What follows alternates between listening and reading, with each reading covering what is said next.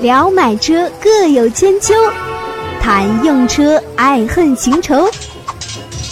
百车全说，你听我说。欢迎各位来到今天的百车全说，我是三刀。前一段时间呢，我们公布了一个可以通过手机啊，就是通过 PC 电脑客户端啊，去登录我们手机微信论坛的这么一个域名啊，就是 Auto Talk 的域名。那么我们就明显发现论坛的这个人气又旺了很多啊。嗯，我在此也是呼吁大家一下啊，通过电脑的啊 PC 端登录更加的方便，呃，用你的 QQ 用户名和密码登录就 OK 了。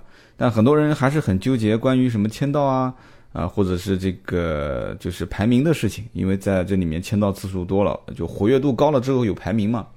我实话讲，我也没太搞懂这个论坛到底是怎么计分的啊。这是一个让我觉得。非常匪夷所思啊，不太像腾讯的产品的这样一个论坛。呃，我前段时间回复也是，几乎每一次回帖啊，不是几乎啊，就是我每一次回帖，它都会显示我的账号状态异常，然后让我去填一个验证码，我都快被逼疯了啊！但是我每一天如果不回，我好像也是少少了一些什么事情没做一样。所以呢，直到今天上午我才琢磨出是什么问题啊，基本也恢复正常了。所以我在拼命的赶。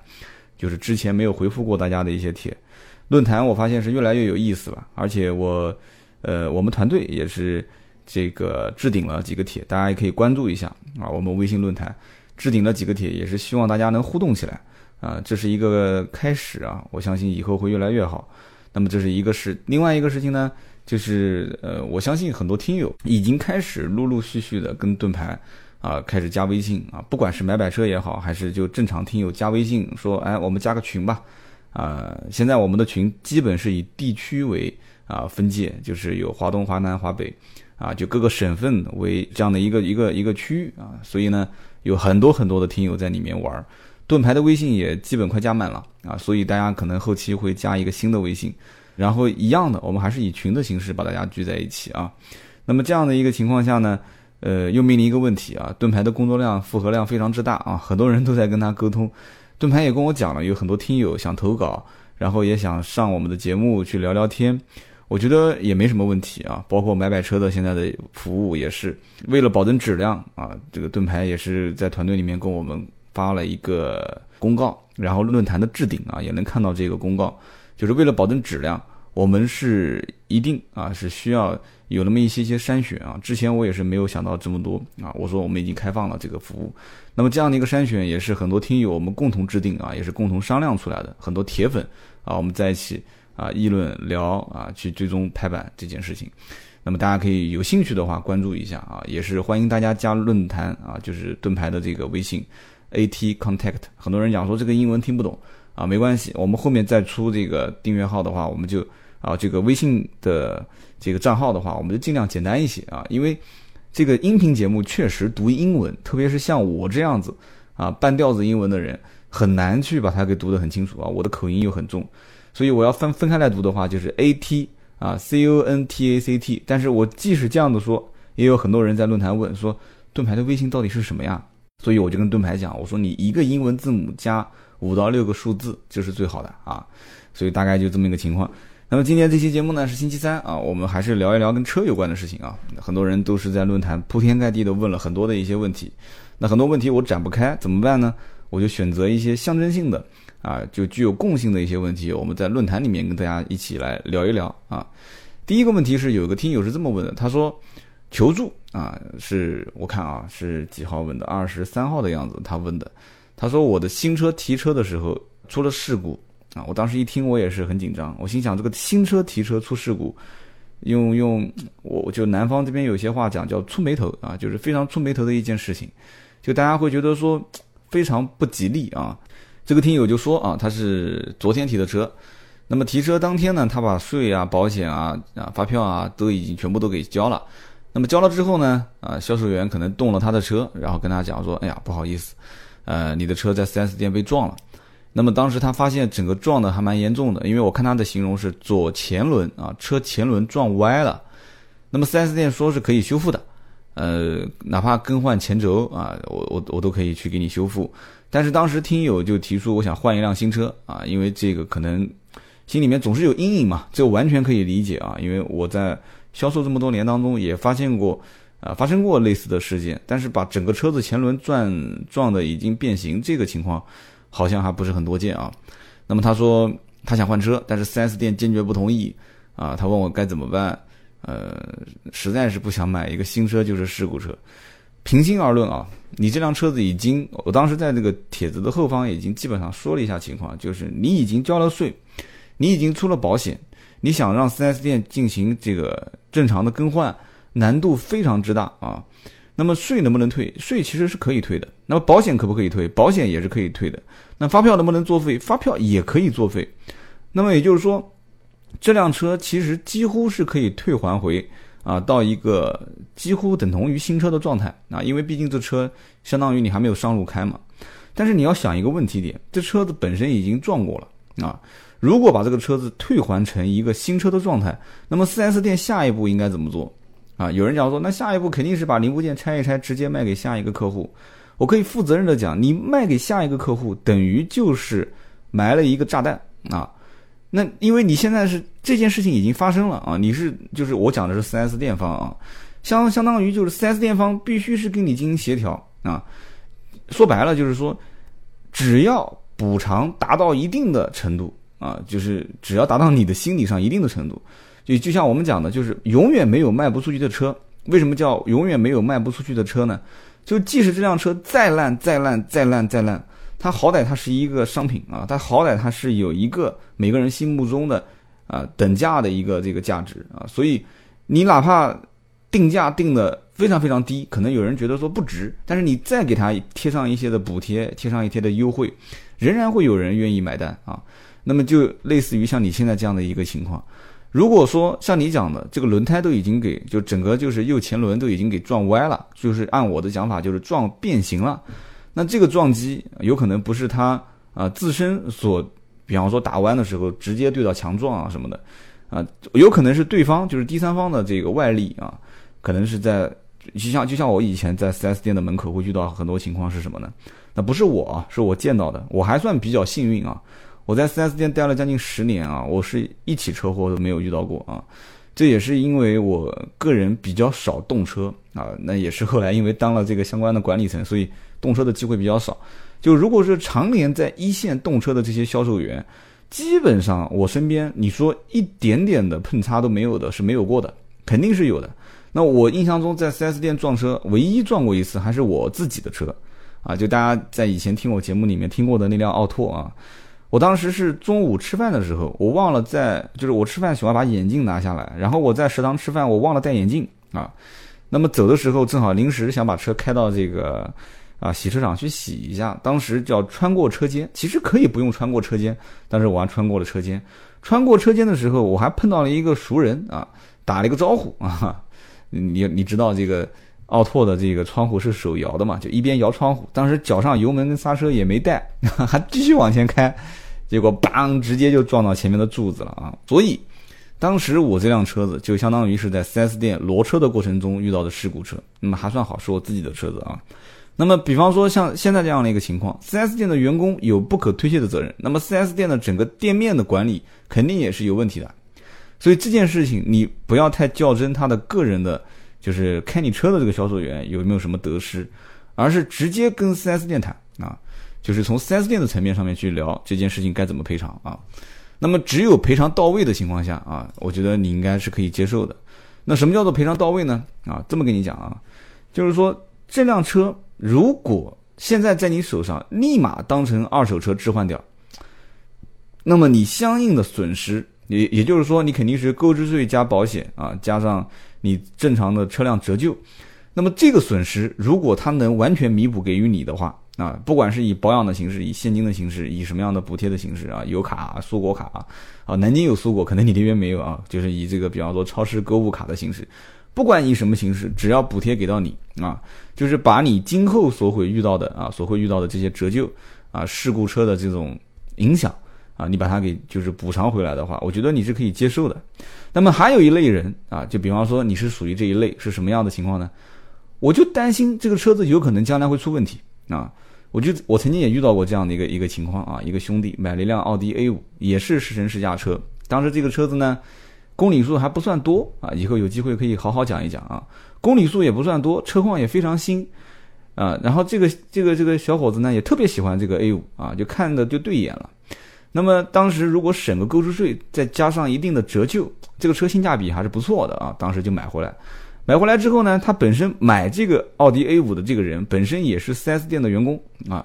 有一次无意之中啊，他当时开到后场，就让他的同事啊说：“哎，把它举起来看一看车况怎么样啊？”其实之前他在交付这个车辆的时候已经了解过车况没问题啊。但是那一天啊，是一个非常有经验的技师啊，当时看了一下这个车，结果看了一圈就发现有几个问题啊。他说：“不对，这个车很多零部件都是拆卸过的。”哎，他就觉得很奇怪啊。他说：“这拆卸过，那如果没有没有碰撞，怎么会拆卸呢？”那这个老师傅也讲了这么一句话，但是又看起来不像是事故车，因为几个主要的啊，包括元宝梁啊，就几个大梁都没有动过，水箱框架也没动过，都是很新的。他说：“我就不知道是什么情况，但是一定是拆卸过。”所以呢，当时就就很担心啊。这个这个小伙子的父母，因为这也是单传啊，就家里面就这一个儿子。就非常担心，说我们家不差这个钱，但是如果这个车子是被啊动过螺丝啊拆卸过前面的发动机舱就动过了，我一定不会让我家儿子开这个车。所以当时这个事情闹得还挺大的啊。后来啊，就是二手车部门的老大也不知道是怎么回事，觉得说很奇怪啊，这个车子一直在我手上，对吧？就从来没有见过这个车出过事故，而且如果一旦要出事故，哪怕换零件，哪怕是走保险，这个车子一定是在记录里面是可以查到的。但是我们查阅这个车的相关记录是干干净净啊，就是我曾经说过的啊，二手车的行话里面讲，这是一辆素车，哎，所以就觉得很奇怪啊，不知道是怎么回事。其实我当时一听我就懂了嘛，我就跟这个二手车总监说啊，我说是这样子的，你可以去调一下售后的这个维修部，就是 S A，就是售后服务的经理、服务顾问，有没有借过这个车。就这个车的借阅的记录，就是有没有人借出去过？如果有的话，你就直接问后场这些技师有没有拆装过这个零部件。就为什么会出现这种情况呢？很简单嘛，就是 4S 店的试乘试驾车上面的零部件，有的时候售后的客户，比方说遇到一点毛病了，说不行，我今天一定要把车开走啊，因为他比方说库就是库管库房里面没有这个零部件，但是客户说不行，我今天来了，我一定要把这车修好，我一定要把车开走。对吧？就听节目的很多都是车主，啊，到 4S 店遇到一些情况了啊，空调不出冷风了啊，或者是哪个地方断掉了，一个一个一个小的塑料卡扣断掉了，哪边出个什么问题，你一定是大老远跑到 4S 店，就一定是想把问题处理完才走。那怎么办呢？那库房又没有零部件，那所以售后就打主意，就打到了试驾车的车上啊，就跟销售讲说，销售你能不能把试驾车借我用一下啊？我我这边拆个零件啊，我那边拆个零件。而且我保证啊，几天之内给你复原，因为他从厂家在调这个零部件很快嘛，一般正常物流都很快，一两天两三天，所以这些车，所以就包括像刚刚我讲的那台奥迪 A 五，拆过零部件是很正常的。所以当时我跟这个小伙子还解释了一下，但是没有用啊，对吧？就是他的心态就是，他父母的心态就是，我们家不差钱。我一定不会买过一辆动过螺丝啊，就是拆过、换过有安全隐患的车啊。用他的口吻就是有安全隐患的车，所以这件事情就非常难处理啊。那你这件事情就更难处理了啊。你这个车子是相当于上过税、交过保险啊，就差上牌了。你这个车子现在目前是啊，已经发生了啊相关的事故。那我给予的建议其实非常简单啊，能退则退。但是你要如果说，我觉得有些话我也不知道当讲不当讲啊。就是说，这个听友都鼓励我说：“你有什么你就直说啊！”就我其实也想直说，但是我我也听过一些电台的主持人都什么话都直说，但是直说不一定是最好的解决的方式啊。所以呢，我一直想就是处理事情一定是把事情处理的圆满啊，或者说，呃，站在各种角度上来讲的话，从客户角度来讲，我一定是要客户获得利益最大化啊。但是从 4S 店的角度来讲，是因为 4S 店基本上都是职业经理人嘛。职业经理人一定是处理问题当先，就是说这个事情处理完，不要再吵，不要再再闹啊，直接就结束 pass 这一页翻篇了，这个是他的处理原则。但是呢，他也有底线，底线是什么呢？就是他的权限跟职责范围之内。所以呢，我刚刚前面已经跟你讲了，就是这台车如果按照二手车，按照一个碰撞过的二手车，你今天开回去啊，开到年底就立马把它卖掉，你可以大概了解一下它的折旧率啊，就整个折完之后你损失多少钱，以这个为上限跟 4S 店谈赔偿条件。那 4S 店一般不会按照上限给你赔，那你就折合其他的一些东西嘛，就是想方设法的跟他谈条件。你说这个车，你先跟他讲我不要，我不要，我不要，我不要，我不要。那对方如果说你不要不行，你不要不行，不行不行不行，你们俩就一直僵着，肯定解决不了。你可以去听，啊，我之前讲的那一期关于啊奥迪 Q 五啊老款错当新款卖的那一期，啊这个处理是怎么处理的啊？也很复杂啊！我当时是完全站在就是 4S 店的角度啊，4S 店的角度，我们是怎么去处理这件事情的？当时那期节目还有很多人在骂啊，说啊三刀你这个就是完全就是一副 4S 店的嘴脸啊！你 4S 店这个啊，你还错怪说客户不对啊，这个那个，你要知道所有的这些不管是误解也好，还是失误也好，还是错误也好，就像我可能这个比喻不是很恰当啊，就像有一些人啊，就像包括 4S 店，就是经常会被偷东西。手机就往桌上一放，然后销售员转身就走了。大家都知道，4S 店的这个工作环境是开放式的，对吧？包括笔记本电脑，包括这个有的时候甚至钱包，甚至就现金就扔在桌子上面，一点都不夸张，真的。那 4S 店你也知道的，有的都是没有围墙，就是客户直接脚一跨就可以进来了。所以每一年，特别是到年关，就是马上从十一月份往后走。啊，快过年的时候，4S 店一定是会被盗很多起啊！就包括我以前的那个单位，每一年一快到过年的时候，总是会丢几部苹果手机啊，总是会丢几部笔记本电脑。所以从现在开始，基本上就是防火防盗啊，防客户。就虽然讲的有点残忍，但是是真的啊。但是怎么说呢？就是从不管哪个角度来讲啊，处理问题是摆在第一位的。所以你这件事情，我平心而论，我觉得也比较麻烦啊。你可以抱着。退车的角度来讲，你说购置税一定要退啊，保险一定要退啊，车一定要退。但是你退完之后，4S 店平心而论啊，4S 店应该是不会再把这辆车啊当成准新车来卖，因为卖出去就是买一颗炸弹。所以 4S 店倒不如啊，直接以二手车的形式把你的车收购回来，然后简单的去修理一下，然后再把它给销售出去啊，承担这个里面其中所涉及到的一些这个损失。那么再换句话讲，这个销售员可能也就倒霉了啊。所以呢，大家出来混都不容易啊。怎么说呢？这件事情我也不知道该怎么说。我刚刚也讲了，如果你要要这辆车，赔偿方式就以上限为刚刚那样的上限。那么下限是什么呢？你自己心里面去去过一遍。那么如果一定要退啊，那你只能是跟他啊软硬兼施吧。啊，第一个问题翻篇啊，我们继续看下一个问题啊。想和三刀互动，你也可以搜索微博、微信“百车全说”。下个问题很有意思啊！我曾经也准备在节目里面好好说一说啊。今天既然有人问了，那么顺理成章的，我们今天就可以拿出来说一说。那么他说是这样的啊，他说我们领导啊，我在一个央企工作啊，我们领导开的是君越啊，本田的 CRV。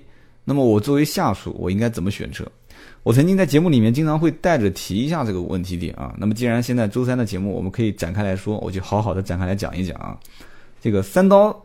生活的这个环境就是一家啊国有企业，那是一个大国企啊。那么在整个生存环境下面，我很明显、很切身的体会，就是你现在问的这个问题点啊，就跟你讲的情况是一样的。就基本上在我们小区周边啊，不管你再大的领导，什么奥迪、宝马、奔驰，就这两年可能稍微还好一点了啊。往前推五年的话，我们小区里面基本是看不到的。啊，帕萨特基本上都是到天了啊！他可能买的是帕萨特的顶配，但是他一定是帕萨特就到顶了。那么员工一般都是什么车呢？所以很明显能看到，员工当时基本都是一些啊七八万、十来万的车啊。我印象很深的，比方说当时福特福克斯啊，比方说起亚的塞拉图啊，当年的塞拉图啊，包括一些小的速腾啊、宝来啊这些车子都是满大街的啊。所以呢。这个在国有企业啊，包括央企这样的公司工作啊，我觉得你首先要考虑几点，不仅仅，而且你还，我再给你提几点，不仅仅是啊，你级别超不超过这个领导这一方面啊，我是极力不主张你买车的这个规格超过领导的啊。君越 CRV，你看我们的听友在后面就回了嘛，说你可以买一个这个这个叫什么呢？就是高尔夫 R 是吧？然后你开过去，你跟他讲说就十四万多，别人也不知道对吧？你把后面的这个标给抠了不就行了嘛？啊。那么，出于我个人啊判断，就是通过你在提问当中说的啊，你说你自身的经济条件还可以啊，我比较喜欢奔驰的这个新 C 啊，但是老板单位的人就开的君越 CRV。其实新 C 平心而论，新 C 的价格跟 CRV 跟君越的高配也就差不多啊。如果你买的是 C 幺八零的话啊，你其实买 C 两百的价格也就跟君越的顶配也就差不多。但是怎么办呢？这规格啊 就摆着这个地方，而且本身国企央企现在目前的整个氛围还是这么一个情况。而且如果说我判断没错的话，你应该。嗯，还比较年轻啊，有你要是四十往上跑，估计你可能选新 C 的可能性也不大。就假使说你可能还比较年轻的话啊，你将来在国企央企的这个日子还很长啊，你往上爬的这个可能性还很多。你如果开的车的档次啊，你现在就以按照奔驰 C 啊，或者是再往上拔一拔，比方说宝马五系啊、奔驰 E、奥迪 A 六往上走的话，那我可以负责任的跟你讲，你会遇到以下几点问题啊。第一个问题啊。就是大家以后不管是吃饭啊，在一起聊天什么的，都会以你的车啊，以你的生活标准啊，来把你归为异类啊，就会跟你开玩笑啊，说这些啊，你都已经是开这个车的人了，怎么样怎么样怎么样啊？那么其次啊，当这个不知道节目里面当讲不当讲啊，就是你的打点成本一定会变高啊啊，就举个例子吧，就可能讲的不是很实在，当然了，这个氛氛这个氛围我是极力不提倡的啊。就比方说，你如果是开一个福克斯啊，你拎个两条可能软中华啊，或者是拎个两条这个啊苏烟，再拎个两瓶啊，可能这个天之蓝啊，天之蓝洋河天之蓝，你可能去打点一下你们领导，逢年过节送送礼嘛，都很正常，对吧？你们领导会觉得说，哎，挺好的啊，还挺感恩的，可能对你这个后期啊升职啊什么都有一些帮助。但是啊，你如果开一个宝马啊，你开一个这个奔驰。啊，我就不说是什么级别，在央企啊，比方说国企这种环境里面，你你就已经是归为在这个级别以上的了啊，就是大家都是开这些车，你开那个车好，你你既然你选择这个生活，你也想精致一些是吧？你家里面条件也不错，那你如果还是按照刚刚的标准，其实刚刚的这种送礼标准已经不算太低了啊，你按照这个标准送，啊，其实这 我也不知道该怎么说啊，就是我的意思就是可能会出现一些问题啊，那么包括。将来就是你们领导跟你相处啊，包括呃你的，其实讲白了就是你的仕途这一块儿啊，不管是从你办一点事情啊啊，或者说是出去啊，不管是公款还是私款消费啊啊，这些你都会遇到啊，因为钱这种东西往来都是难免的嘛，你都会遇到。从你买这辆车开始产生的一些变化啊，这些细微的变化你都会感觉到，所以我强烈不建议你买车的标准超过。啊，你的领导，但是你可以有一个方法来这样操作，怎么操作呢？你比方说你们家条件还算可以的啊，你可以让你老婆开一个奔驰的 C 啊，你老婆她天不可能天天往你们单位开，对吧？然后你平时呢，你周末你开开不就行了嘛？你天生一周，我相信国企不可能上七天班啊，一般都是五天，甚至可能三天四天。老婆买一辆啊，平时你就以自驾游啊或出去玩的形式开开，对吧？老婆老丈人家有钱，你就你就不能去。对吧？干扰我的自由，但是你可以开一个啊十来万的、二十万左右的一个普通的轿车，啊，这是一个好的方式，大概就这么个情况啊。我们接着往下看啊，第三个问题，有人问说，这个换辆新车代步啊啊不是代步啊，换辆新车跑优步啊，跑滴滴啊，请问这个有没有什么看法啊？我看法非常简单，极力不赞成啊，全职做。首先，上海现在出的相关规定，大家估计现在看新闻都已经看到了。这个我就简单一句话就带过啊。上海的这个相关规定出台之后，其实讲白了就是啊，不可以在多平台去当这个专车司机啊，只可以选择一个平台，而且上岗啊，上岗制啊，考核上岗制，呃，营运啊，就车辆相当于是变更为营运证啊，就是营运车辆，那就是八年报废嘛。然后很多人其实已经在算一笔账了，其实如果按照这样来算的话，那基本上现在跑啊，就是跑的车的成本，基本上是赚不回来啊，就很多很多年之后才能赚回来，就完全没有这个意义啊。所以现在很多城市可能还没有出台像上海这么严格的一个啊专车归口管理的这么一个制度啊，没有没有出台这个样的一个制度，但是仍然我会感觉到就是啊，比方说快车司机，他其实挣的这个钱啊，快车的成本是比啊出租车的成本要低的啊，但出租车的成本是加份子钱的成本。那么，专车其实现在我感觉日子也不算很好过，就绝大多数的这些屌丝群体啊，就包括我在内，我们很少会选择专车，你说是不是啊？专车一开始兴起的时候，很多人可能对品质啊、对服务、对质量，他都会有要求。但是现在我个人感觉啊，我就拿我曾经打快车的这个经历讲给你们听啊。大家都知道，前段时间我去了成都啊，然后成都我就顺便就逛了一下成都非常非常有名的这个青城山跟都江堰啊。当时在都江堰啊，我想打车回到这个成都市区啊。那么我是怎么选择的呢？啊，首先我是选的是这个顺风车啊，我想看这个是不是有顺风车。然后顺风车，我可以负责任的告诉你，顺风车五分钟之内也有人接了我的订单。但是对不起，我一开始也很兴奋，我说：“哎呀，我说在都江堰还能顺一个顺风车回到成都市区，那真真的可便宜了啊！”当时顺风车是不到六十块钱吧，啊，当时我我很开心啊。但是对不起，顺风车打电话给你的这个司机，当时我是第一次他打电话过来是跟我怎么说的？他说。这个是加一百五十块钱，就是在顺风车的这个报价基础上要加一百五十块钱。我说那你这不是宰人吗？啊，你是顺风车啊？我说我还确认你到底是不是顺风车？对方支支吾吾的没说话啊，然后订单就取消掉了。那么第二个跟第三个顺风车也有人接，一样也是要加钱啊。那我就觉得这个很不厚道嘛，对吧？就很不厚道，因为我不知道打车回去多少钱，因为打出租车是看不到多少钱的。那么后来呢？呃，我就用了快车，快车当时就出现的价格是九十六块钱还是九十七块钱，然后呢，我觉得说这个价格那就比等于顺风车贵了将近一倍啊，一倍不到，大概贵了百分之三十的样子。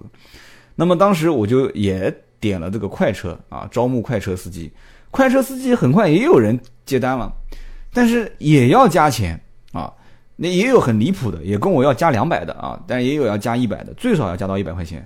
我就觉得很奇怪啊，顺风车要加钱，快车也要加钱，那你事先干嘛去的呢？你早干嘛去呢？对吧？所以管理十分极其不规范啊！所以在这样的一个情况下，你说你要买辆车去跑啊，优步跟滴滴啊，我负责任的告诉你，这个市场确实也应该管一管啊。虽然说也确实方便了我们啊。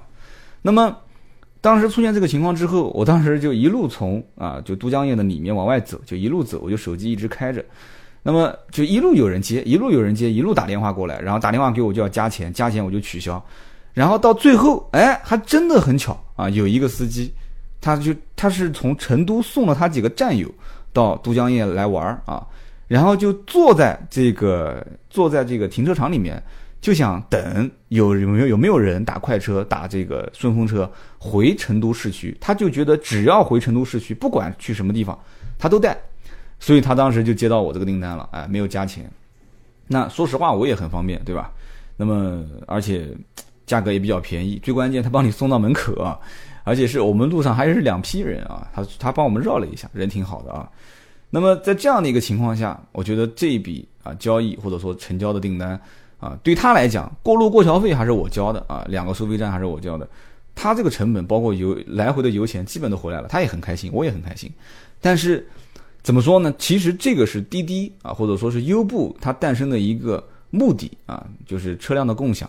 但是从现在目前来讲的话，就包括你的心态，就是你想拿这个车子去做专职的，你的心态已经不是说你想用一辆车去做共享经济，你是要赚钱啊。所以，我我我也不希望将来，如果你真的走上了一个啊全职做这个司机的，因为你说了嘛，你说我大量的私人时间都是空闲的啊，所以我觉得我可以拿一辆车，我换一辆车，我以前是辆二手的奥德赛，我把它卖掉，我换一辆新车，平时代代步啊，跑跑私家车。嗯，怎么说呢？反正就我不希望你是那个加价的那个司机啊，反正就这么一个观点。然后问我哈佛啊、Polo、福克斯啊这个价位你有什么推荐的？嗯，怎么说呢？这几款车都是比较家用的，但是 Polo 可能会见小一些啊。我觉得你在福克斯跟哈佛两个当中选啊，比较靠谱啊。好，这个问题翻篇，我们继续往下看啊。第四个问题，有人问是说刀哥啊，异地买车靠不靠谱啊？他说他是安徽的啊，C I 呃 C R S 二六零就是奔驰的 C R S 二六零，他们当地优惠是八万啊，网上看南京优惠十万冒头啊，往上走，不知道南京 4S 店购车可否回本地上牌啊？呃，听网友说，有的店是不给异地上牌的啊。这个怎么说呢？啊，就明明智讲啊，明着讲。论坛里面我已经回了，我说你直接咨询买买车啊，负责任的讲，可以异地销售，也可以异地上牌，没有任何问题。你问的南京优惠十来万，靠谱啊，非常简单，靠谱，这个价格没有问题。那么我这里唯一想提的一点就是关于异地购车啊，异地购车呢，确实你要问清楚几个问题点。第一个就是是否给你把牌照直接落回当地，还有一种方式是什么呢？叫做转籍，就是提档啊，就是比方说在南京当地挂个牌，然后迅速的把档案提走。那么现在目前在南京上牌，如果是外地啊，那需要办外地人需要办居住证，跟以前暂住证的方式是不一样的，所以成本很高啊，已经不是以前两三百块钱就可以把车牌给上了，然后再提个档，可能这就一共就花一千块钱。就是南京如果上牌加提档这样的一个方式，那会成本很高，可能三四千、四五千。但是如果说是给你直接回安徽当地上牌，这个成本非常低，就是南京把所有的车辆手续办好。啊，这个开个发票，出个保险，啊，甚至保险你都可以回安徽当地出。那么这样的话，就得相当于去提裸车啊，最多就是买一点点装潢嘛。那么拿到南京这样的一个优惠，给到你这辆车的关单啊，国产车是合格证，进口车是关单，你直接就可以一路狂奔 啊，一路狂奔到安徽当地去上牌，这个才叫做异地购车上本地牌啊。而刚刚前面那种转籍过户的那个不叫异地购车上本地牌，那叫转籍啊。所以转籍怎么讲呢？成本很高，你一定要问清楚啊！就哪怕就是我自己买买车，你也要问清楚啊！你到底是转籍还是还是这个直接上当地牌啊？我个人建议你就是直接上当地牌，不复杂简单，你也可以省很多钱。但如果是转籍啊，不管是不是我买买车，你就不用考虑了啊。那么这个问题也翻篇啊，我们再看最后一个问题。最后一个问题是一个听友，他当时是这么问的，他说。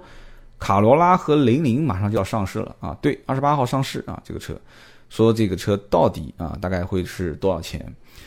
我怎么会知道呢？这车还没上市呢，对吧？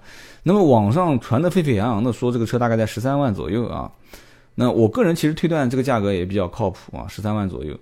呃，几方面的情况我了解的啊，首先一个呢就是一五年的年初啊，丰田最牛叉的一款啊，丰田普锐斯，我相信很多人都知道啊这个车。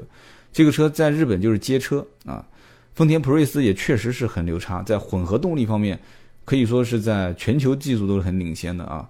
就像有人就是讲个题外话啊，就有人讲说这个日本的呃技术发达发发展到什么程度啊？中国人所有的身份证啊，但这个事情我没有证实过啊，有说的不对的，大家批评指正啊。中国人所有用的身份证的彩色相片印刷技术。这个设备就用的日本富士施乐公司啊，施乐公司提供的啊，因为为什么？因为这一张身份证短则用十年，长则用二十年。大家自己仔细去想一想啊，我们去如果拿一张照片，然后塑封一下，你不要把它放到家里面，就天天揣身上，我估计你用不了一个月，你那照片颜色就已经褪得不像样了。你再去看看你的身份证，用十年，这身份证仍然崭新崭新的啊，这就是。很牛叉的技术啊，就不多说了啊，就说多了，别人又开始喷了，说啊你你怎么样怎么样怎么样啊？反正日本的混合动力技术，现在我一开始在这个朋友问的问题的帖子下面，我是这么回的，我说这个混动就有这么大的吸引力吗？那么回完之后，我回过头来又在想，我觉得好像还真的有那么一点吸引力啊。那么有人要问了，说那吸引力在吸引力在什么地方啊？你你这样子去想啊？如果说你花十多万买一辆车，然后这辆车平时跑啊，然后又很安静，因为混合动力车嘛，如果在用电能的情况下都很安静啊。然后呢，这辆车呢，就基本上空间配置各方面都符合家用啊。价格如果真的是十三万左右，也是基本上大多数人能接受的一个价格。油耗如果就在四个油左右啊，如果是这样的一款车，那估计就疯了。很多人会觉得说十三万左右。十三万上下的话，我这边会有很多车可以选。那么我要如果买了这辆车，油耗也就在三四个油，四个油五个油，然后呢又很安静，空间配置也挺符合啊，我现在要求，那为何不考虑呢？但是有人要问了，说那为何之前的混合动力的车子就卖的那么差，市面上也看不到几辆呢？啊，我觉得分析一下，大概是这样的一个情况。首先呢，就是可选的余地本身就比较少啊，就没有多少混合动力的车可以选嘛。其次就是混合动力，在两三年前，不要两三年前了，就在一年前，可能很多人对它的了解程度还不至于像现在，就是整个从国家层面到啊 4S 店，再到啊地方层面，就是又是补贴又是怎样的。那么这样的一个宣传力度没有那么大，老百姓现在也都知道哦，原来其实没有那么复杂，也没有那么高深啊。这个技术买回来也不会说是像家里面这个玩具电动车一样的，要经常换电池啊。这电池可能也能用很多年，甚至于电池它还质保啊，很多年，六年啊啊，对吧？六年之后你电池要出问题了，还能再给你质保啊。所以就电池根本就不是你要考虑的问题。那电池如果都不是我要考虑的问题的话，那基本上就没有什么问题要考虑了。所以这台车。回头细想一下，哎，好像还真的有那么点意思啊。但是呢，再回过头来看一看，混合动力的车在之前，包括普锐斯啊，包括混动的凯美瑞，为什么卖的那么差啊？普锐斯基本上全年，呃，一一个月可能也就是卖十来台、二十台啊，全年可能也就是几百台车。所以一五年普锐斯的生产由啊，它可能是进口零件到国内，然后由这个长春生产。现在全部收编回日本本土生产，也就是说，你以后再也买不到在啊我们中国国内组装的普锐斯了，都是整车进口啊。从一五年之后开始，那么国内所有的啊技术研发这些啊，不管是人员还是核心的这些这些这些技术啊，全部开始导向，就是大家所谓的包括雷凌啊、卡罗拉，就是全部导向这一方面，就开始重点打造这个混合动力的丰田的这个中低端车型啊。那么其实包括以前我也聊过，飞度其实也有混动啊，就一直在国内还是以进口的形式，而且也基本上在路上都看不到。那么我们讲到价格，价格其实是制约大家能接受这个车的一个很重要很重要的原因啊。就比方说，凯美瑞的混动比正常配置就两个车一模一样的差四万，那很多人可能不会用凯美瑞混动的价格去比较同级别的其他的车，因为你看啊，我刚刚其实在。去算这个，就是就是一个，就这个命题，你可以分两个角度去看，就像心理学的一个测试一样的。比方说，这个水杯里面还剩一小半的水了，那么乐观的人可能会说：“哎，我还有半杯水没有喝啊，挺好的，我很渴。”但是悲观的人可能会说：“哎呀，我还剩这半杯水了。”其实很多人听过这个故事啊。那么针对于这个车型的选购，我觉得也是一个心态问题。如果说你要如果乐观的话，你会说，哎，我反正也就在二十多万选购一辆这个车，但是我选购了这辆车，哇，它是一个混合动力的，可以省掉我很多的油耗啊，然后也很省心又很安静。但如果说你要换言之，你用凯美瑞的同级别同配置的车，再跟它的混动车型去比，你会发现，我这四万块钱不就等于买了一个电费吗？对吧？省了一个油钱，四万块钱给我加油还加多少年啊？哎，你看。这两个心态一转换就完全不一样了，所以包括啊普锐斯的混动也是很多人其实很有可能就转换到刚刚我这种心态去买，那你根本就不可能掏钱啊，你会觉得非常不划算，多花四万，多花十万啊，就是难道买一个油钱就难道就为了绑一个电池在车上？我不愿意啊，所以这就是个心态问题。所以说，你看到日本去看的话啊，日本可能甚至于皇冠都有混动啊，普锐斯混动就不讲了，包括啊阿尔法也有混动，大霸王也有混动，雷克萨斯甚至 LS 六百都有混动啊。但在国内啊，暂时还没有这些。国内的混合动力将来要爆发啊，如果从市场上角度来突破的话，价格是一个核心问题点啊，包括它的质保周期啊。那么从如果从政策角度来讲的话，那可能就是限牌城市给予牌照。啊，不限牌城市给予补贴，这个是最关键的。好，今天今天啊，算是 干净利落脆，所有的问题啊，咔咔咔全部讲完哈。最后呢，我也是跟大家再呼吁一下啊，听到最后都是铁粉，我们在论坛呢也是越来越有意思了啊。我们论坛里面啊，也是号召我们的新听友，包括我们的老听友，多多踊跃的发言，多多啊去通过我们的手机端，通过我们的 PC 端 AutoTalk 到 CN 这样的一个网站 A U T U T A L K。点 cn 这样的一个网站，通过电脑端去上去玩儿啊，去发表你的意见，去转一些好玩的文章，去转一些视频啊。今天这期节目就到这里，我们下一期接着聊。听到最后的都是铁粉，问问题、吐槽、互动知识，快快成为刀客！长按节目上方二维码，赶紧向组织报个到，有组织才过瘾。